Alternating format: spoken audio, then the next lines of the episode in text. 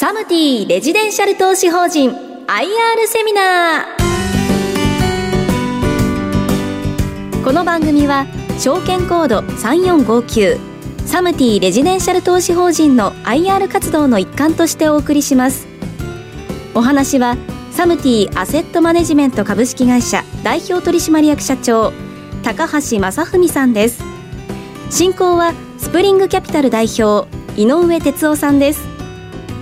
この番組は1月28日に大阪で開催した J リートファン in 大阪を収録したものです、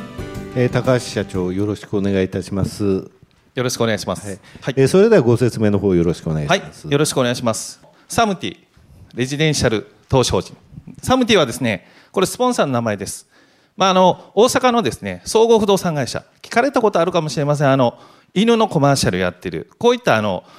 総合不動産会社がスポンサーになっているレジデンシャル難しいんですけれどもこれはあの賃貸マンションと、まあ、読み替えていただいたらいいかなと思います賃貸マンションを投資対象としたリートなんだというふうなお話でございます。えー、基本情報としましてはですね、まず決算が1月、7月、年2回組んでおります。1月、7月にご所有いただきますと、4月、10月にですね、配当が来るということになっております。で、あの、スポンサーが、先ほど申し上げました通り、えサムティというところとですね、まあ、大和証券グループ本社、これ大和証券と密接なつながりがある。ちょっと後ほどまたご説明申し上げます。で、えー、投資対象は賃貸住宅ということになっておりまして、投資口、えー、昨日はですね、11万1500円でございましたので、えー、投資いただきますと、分配利回りが大体5%弱ぐらいということになっております。まあ、あのサムティってどういう会社なのというとこなんですけれども、まあ、プライム市場に上場している総合不動産会社ですね。まあ、あの犬の、まあ、コマーシャルをと言いましたけれども、オーリックバッファローズのですね、えー、スポンサー、メインスポンサーもやってたりはします。まあ、こういったあのいろんなあ、えーと、不動産に関わるですね、まあ、私がですね、ここのあのサムティアセットマネジメントの方の社長をやっておるということでございます。まあ、あの大きく捉えますと、大和証券グループの中にですね、まあ、サムティがあるとお考えいただければと思います。まあ、こういったあの不動産のセクターをですね、大和証券グループとしてですね、一部を担うということでございまして、密接な資本関係もあるということでございます。私どもがですね、まあ、賃貸マンションにと、まあ、投資しますと申し上げたんですけれども、じゃあどういう特徴あるんですかというお話でございます。で、あの、レジデンス、まあ、賃貸マンションに、えー、特化した形、特化型のリートでございまして、えー、レジデンス、まあ、プラスアルファいろんなあの物件を投資できますと書いてございますが、基本的には100%、賃貸マンションに特化しております。まあ、あの、またこの賃貸マンションの良さは後からご説明申し上げます。でですね、まあ、あの、賃貸マンションに特化しているリートって何社かあるんですけれども、大体これあの、東京の物件をホールドしているケース多いです。私も、ま、全く逆なんですね。まあ、どちらかというと、まあ、首都圏も持ってますけれども、地方。ここにですね、別途しております。まあ、あの地方の物件の良さも、まあ、あのいろいろ利回りがいいとかですねいろいろあるんですけれども地方の70%で首都圏が30%大体他のリートさんは逆言ってます私どもは地方が多いまあその分利回りがいいと考えていただいてもいいかなと思いますで先ほどのですね、えー、申し上げたサムティとこれはサムティがたくさんあの賃貸マンション作りますからまあ、あの彼らはですね、えー、分譲マンションよりもですね賃貸マンションを作るのを得手としておりますですので、全国で支店持ってですね、いろんなところで賃貸マンションを作っている。その出来上がったものをリートが買うというような流れになっております。そして、金融面においてはですね、大和証券グループ本社がですね、支えると。まあ、こういった流れになっているということでございます。まあ、私どもの投資法人、リートのですね、まあ、これも投資法人ですから、法人の、まあ、売上そして利益もですね、これ年々伸びていると。えー、私どもの、じゃあこの先ほどの売上とか利益がですね、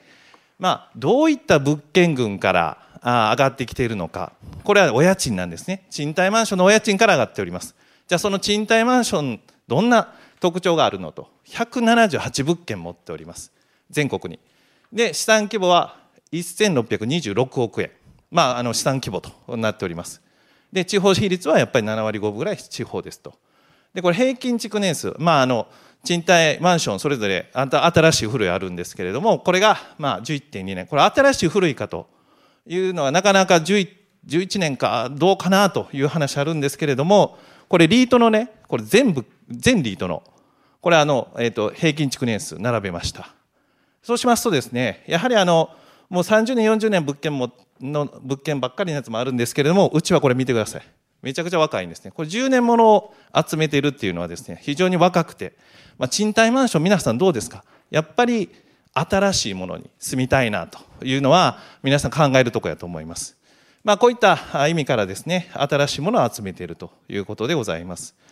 え、ー、と、特徴でですね、シングルコンパクト、賃貸マンションでもファミリー型と、まあ、いわゆるあの、え、ー、と、まあ、単身者用とありますけれども、私どもあの単身者用のやつが多いということになっております。まあ、こういったあの、なぜこの、あの、まあ、え、ー、と、単身者を集めているかと言いますと、皆さんのそのご家庭、見ていただいてもですね、やっぱりあの、世代がですね、世帯によってはですね、まあ、例えばおじいちゃん、おばあちゃん、息子さん、こんな、あの、一緒のところに住むっていうことはあまり、まあ、だんだん見かけなくなったと思います。やっぱり、あの、息子さんが独立して、賃貸マンションに住む。まあ、あのそういったことであの世帯分離が、まあ、どんどん進んでるんですね。まあ、こういったところの受け皿になるという意味で、まあ、賃貸マンションでも単身者用のものが多いということでございます。じゃあ、この178物件ですね、どういう配置になっているのか。まあ、北はですね、北海道16物件となっておりますけれども、これはあの札幌です。まあ、私もあの、まあ、ずらーっとこう、えー、176物、178物件のですね、えーまあ、配置、まあ、もう全国に分散して、まあ、あの不動産を動かせませんから、まあ、いろんなところに持ってであのまあねあの大きな地震があったら困りますっていう話じゃないんですけれども一箇所に持たないと。分散して持つ。でそこから上がってくる賃料を皆さんにまあ分配すると。こういう仕組みをとっております、まあ、あの札幌からですね、まあ、各あの賃貸需要のすこぶらあるところを選んであ九州の各地に物件を持っているということでございます。まあ、そしてあの、大阪府26物件。まあ、先ほど申し上げたように、サムティはですね、大阪を、まあ、で、生まれ、まあ、そうですね、創業した会社でもございますので、大阪の物件がですね、多いということで、大阪の26物件の配置、書いてございます。S フォートと S レジデンスってこう2種類あるんですけれども、この S レジデンスというのがですね、このあのサムティ株式会社がこしらえた、まあ、土地を仕入れてで自分の企画で建物を建てると、まあ、こういった物件を入れているというのと合わせてこのリートですね。のサムティレジデンシャルリートは、まあ、あのサムティがあ、まあ、作ってない物件も入っております。これが S フォートシリーズでございます。皆様のですね、まあ、これ大阪でございますけれどもお近くにもですね S フォート S レジデンスシリーズあるんじゃないかなというふうに思うんですけれども S レジデンスってどんなもんかっていうまああの先ほどサムティがつくこしらえましたと申し上げたんですけれどももう賃貸マンションを作ることに特化しておりますからサムティというのが。非常におしゃれな物件、えー、まあそのもう重厚感があるというのもしかりですしその占有部分ですね。占有部分もですねこういったあのまあ、若者とかですね単身者の方に非常に受けのいいものをですねこしらえているということでございます。まあ、こういったあのしつらいのいい物件をたくさん持っておりまして、えーまあ、あの S レジデンスシリーズはですね稼働が良いということもあります、えー、高橋社長ありがとうございました、えー、先ほど S レジデンス今も動画ありましたが、はい、え。えー、サムティがこしらえたそうです、ね、非常にクオリティの高い、はい、がゆえに稼働が良いと言いました。はい。実際の稼働率のツイートですね、すね。あと稼働率高くても二足三門で貸してちゃいけないわけで、ええ、いわゆるあの賃貸の料金の部分、ね、はい、そうですね。こちらのところお話しください。はい、ありがとうございます。まあ、あの、これですね、えー、全体の稼働率になっております、178物件のですね、まあ、あの、足元の稼働も含めてですけれども、大体95%から96%ということで、まあ、稼働率としては非常に、まあ、硬い、安定しているということでございまして、えー、この2020年のあのコロナの時期もですね、これあの、決して稼働率大きく下がることなく、95%ということになっております。で、それがですね、まあコロナの様子がどんどん変わるにつれてですね、96に今盛り上がってきているということでございまして、まあこの賃貸の良さと、先ほど、まああの、なぜ賃貸マンションに投資するかということでございます。もうこの、いわゆる稼働がですね、非常に安定しているということでございます。ただ、あの、稼働をかけますとですね、これ賃料を下げるということ、賃料を下げれば稼働上がるという、こういう関係性もあるんですけれども、賃料を下げておりませんと。まあ、いわゆるですね、これ100、まあ、賃料を100としたときに、これ、まあ、2.5%の間で少し上げましたという話なんですけれども、まあ、ほぼ横ばい、プラスアルファぐらいでですね、まあ、あの、まあ、賃料をですね、入れ替わりのたんびに、まあ、下げることなく、検知しながらですね、この高い稼働をですね、まあ、保ったということになっております。はい。これあの、コロナ禍での影響なんですが、それほど大きくはなかったということですが、はい、あの、2020年3月にですね、2月にあのコロナ、ええ。ー、が大きくなってからですね、はい。いわゆるそのリモートワークとか、はいはいはい、大学に入ったはいいけれども、ええ、リモートで、結局あの東京とかに出ずにですね、ええ、半年1年いた学生さんがたくさんいらっしゃって、はい、その影響で待機はしたけど入らないというの,、いうのは他のリートさんでも結構あったんですが、はい、その影響あまりこの上を見るとまずはなしと。そうですね。これねあの、うん、まあ、微妙にありましたという、はい、このばらつきが出ております。ね、大体これが修練していくということでございまして決してゼロではなかったんですけれどもあのけ大きくはなかったということでございます。これ首都圏のところにつきましてはやはりコロナ禍のところちょっと下向きのところから今も、ね、持ち上がってきた、はい、ただ、こちらのリートについては地方にたくさん物件ありますよね。そうなんです。地方は値崩れはなかったということですか？そうですね。地方といってもですね、はい、まあ、田んぼの真ん中のマンションを持ってるわけでございません。あの、えー、主要地方都市、札幌、仙台、そして名古屋、大阪、まあ、えー、京都で、神戸、広島、福岡、あまあ、こういったですね、主要な都市、東京に匹敵するような非常に大きな都市に物件を持っているということも相まありまして、まあ、いわゆる稼働が安定してたということでございます。なるほど。これポートフォリオ全体で見ますと決して落ちてないですから。そうですね。これはこのリードの強みが一つ発揮されたと、はい、地方ってどうなのかな人少なくなって賃貸マンションってどうなのかなって思われるかもしれませんけれども決してちゃんと選べばですねしっかりしているというのがこれでもうあの数字が物語っていると思っております。なるほど。えー、続いてですね、先ほどあのポートフォリオのお話もありました、ええ、資産規模の推移ですね。そうですね。こちらについても教えていただき、はい、そうですね。これあの私どもですね、えー、2016年、えー、からですね、まあ上場いたしまして300億で上場いたしました。もう足元1626億ということで5倍の成長をしているということになっております。で、あのこの資産規模の増大によって何がいいかと。これはですね、大きくなることはリートにとっていいことなんですね。二ついいことが起きました、去年。えっ、と、格付けがまず一つ上がりました。まあ、あの、もちろん立派な格付け持たれている他社リートさんたくさんいますから、決して、あの、大きな声で言える話はありませんけれども、上がったということとですね、まあ、英語で書いてございますけれども、国際的なリートだけを集めた指標がございまして、まあ、ここに採用されたということで、株価もこれで安定するというふうになっております。はい。えー、このように資産規模増やされ大きくされてきたわけなんですが、はい、昨年ですよね、ええ、公募あそうなんです。で、はい、こうやってあの大きくする、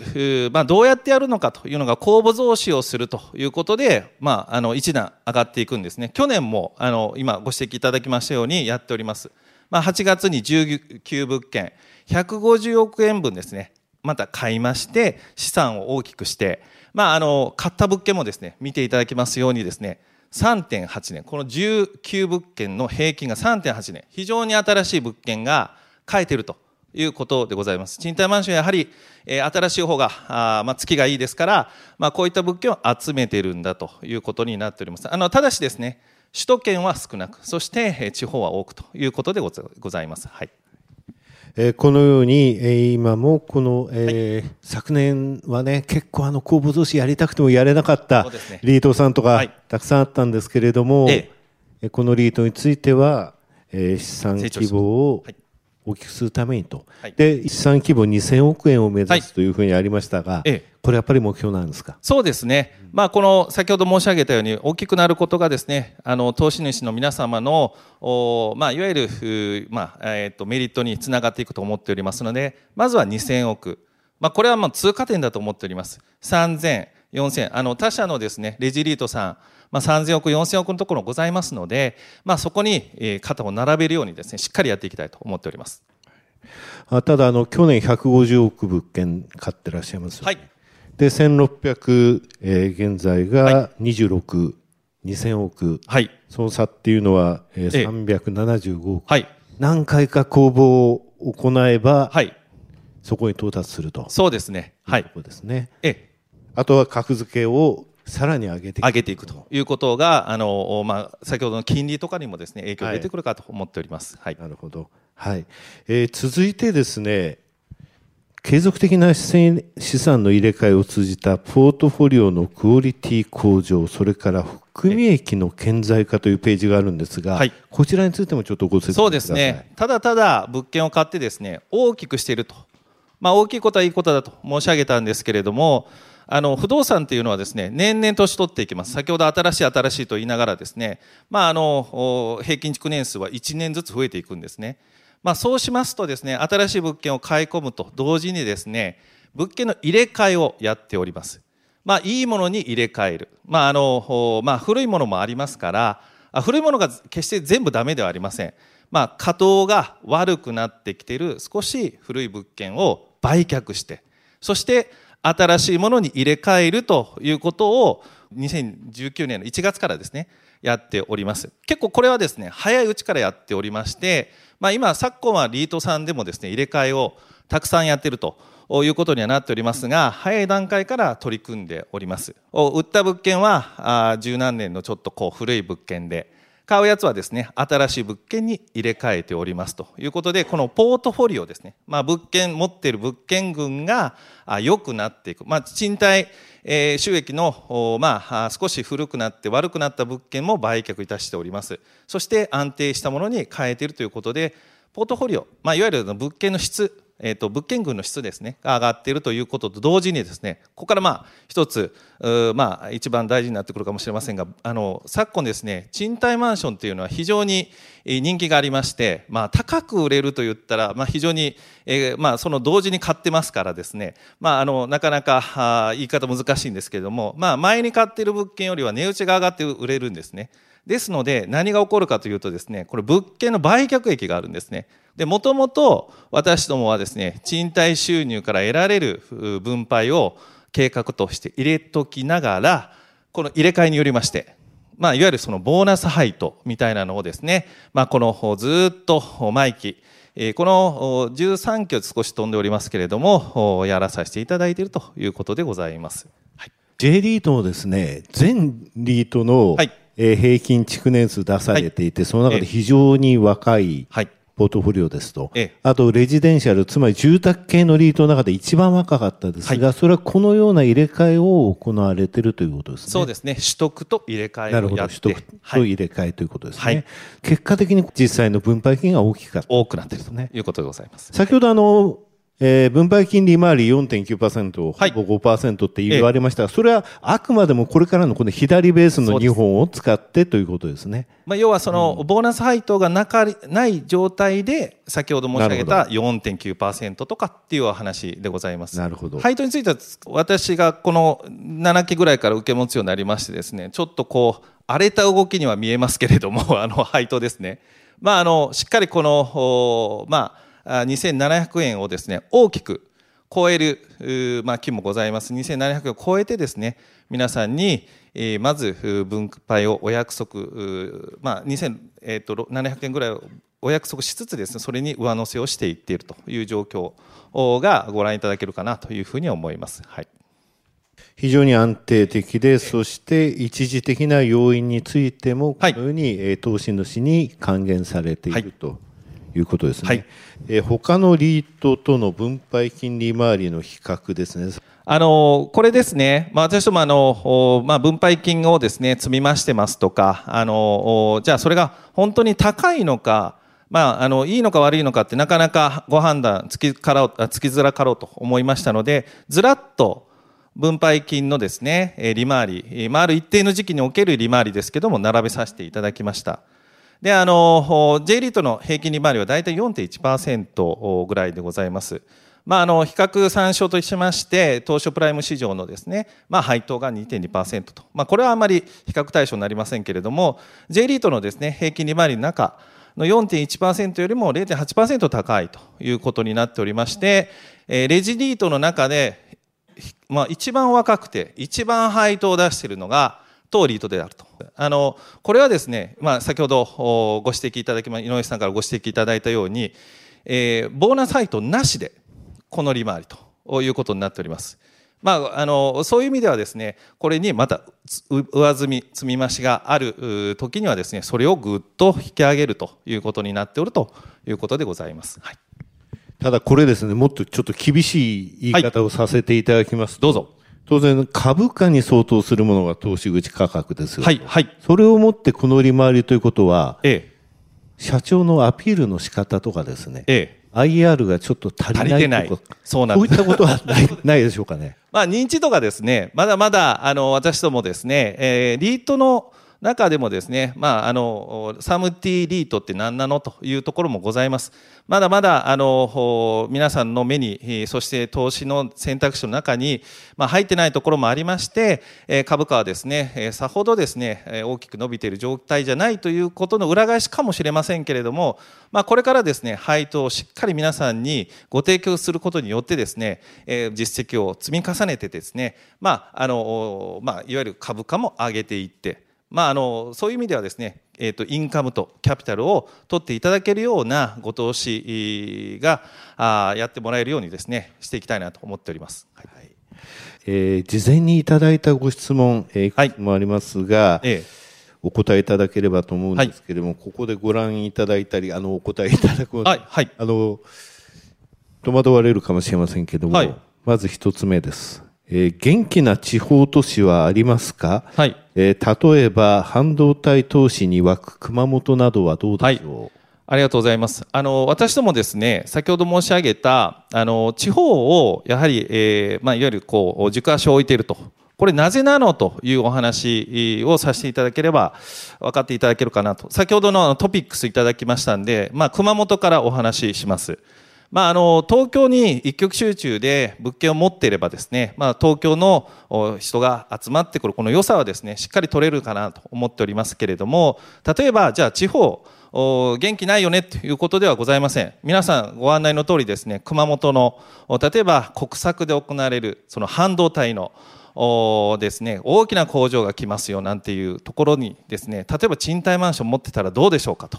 というお話。えー、まあ、そこに、物件が配置されてますかというお話でございます。これ私どもですね、えー、まあ、熊本は8物件ございまして、あの、各県の中でもですね、多い方かなと思っております。まあ、あのもちろんその国策の工場ができるっていうのを分かった上で投資したわけではございませんけれどもこういうふうに分散投資、え、たくさんの県に分散をして持っておくことによりましてそういった各県で行われるイベントといいますかですねあのポジティブなイベントの、まあ、いい影響をですね取り込むことができるというふうに考えておりますただもちろんこれ投資できてないところもすごく多いんです。えっ、と、これはですね、まあ、理由は2つあります。1つはですね、しっかりした管理会社さんとアライアンスが組めるかと。これはあの、やはりあの、皆さんに分配するのが、賃貸、えー、まあ、賃料からあがを原資にしてますので、まあ、いわゆるそこをしっかり管理してもらえるところがあるかないかというのが非常に大事になってきております。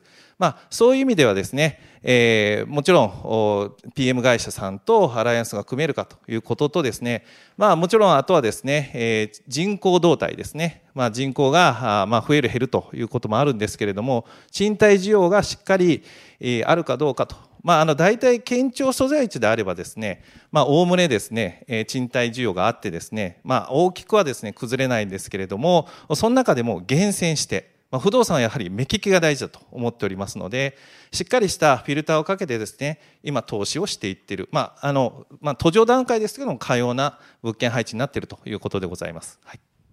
ありがとうございました。え続いてですね、この質問が結多かったですね。え金利の上昇、日銀の施策変更ですね、はい、えこの金利の上昇が予想される状況だが、えそれによる影響と対策は、また、え他の方は不動産価格にはどう影響してくるかと。はいいうことですね。そうですね。はい、まあこれですね、あのまあ去年の年末にですね、まああの日銀の総裁がですね、まあ金利の方の発言をされたということで、まあ非常に金利上がっていくんじゃないのと、まあ非常にこう低い状態が続いておりましたから、まあそこのメリットをすごく享受できたというのはあると思います。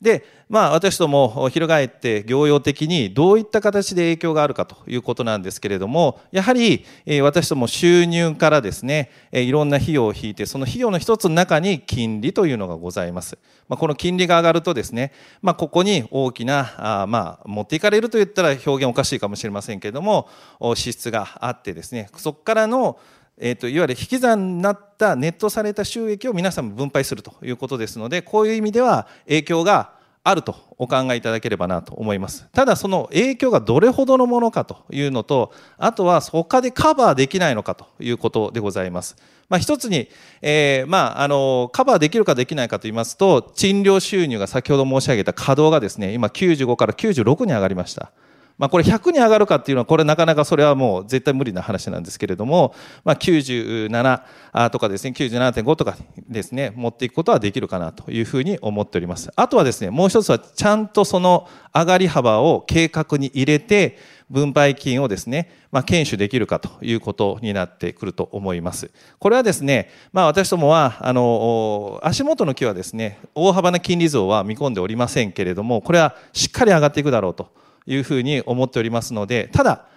あの私どもの計算でありますけれども、今、足元の翌期とか翌翌期ぐらいで、まあ、10円とか15円、場合によっては20円ぐらいかなというような計算値は立っております。えー、半期の支払いはですね、皆さんにご配当する支払いはですね、2700円からのお話になっておりますから、申し上げた配当からすると、今のところは計算値ですけれども、それほど大きな、あまあ、あ金利増を、まあまあ、見込んでないという話ではありません。まあ、あのしっかり読み込みながらやらさせていただいているということでございますので、まあ、そういった計画にしっかり入れて、えー、収入を伸ばして、え緩和しながらですね、皆さんへのご配当をしっかり守っていって安定化させると。いうことをですね、目指していると。これはもう私どもだけじゃないかもしれません。他の60社あるリートの皆さんも同じ境遇になられていると思いますので、まあ、えっ、ー、と、賃料の伸びしろあるかなというのがですね、一応、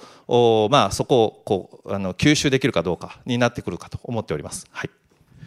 す、で、にその部分については、ここについて、もうあの自分たちの予想として、影響は織り込んだ上での分配金予想を出されているということですね、はい、今後もそうやっていきたいと思っている、ということでございます。えー、高橋社長、えー、お時間になりました、えー。どうもありがとうございました。ありがとうございました。皆さんご清聴ありがとうございました。ここまでは証券コード3459サムティレジデンシャル投資法人 IR プレゼンでした。お話はサムティアセットマネジメント株式会社代表取締役社長高橋正文さんに伺いました。サムティレジデンシャル投資法人 IR セミナー。この番組は証券コード3459サムティレジデンシャル投資法人の IR 活動の一環としてお送りしました。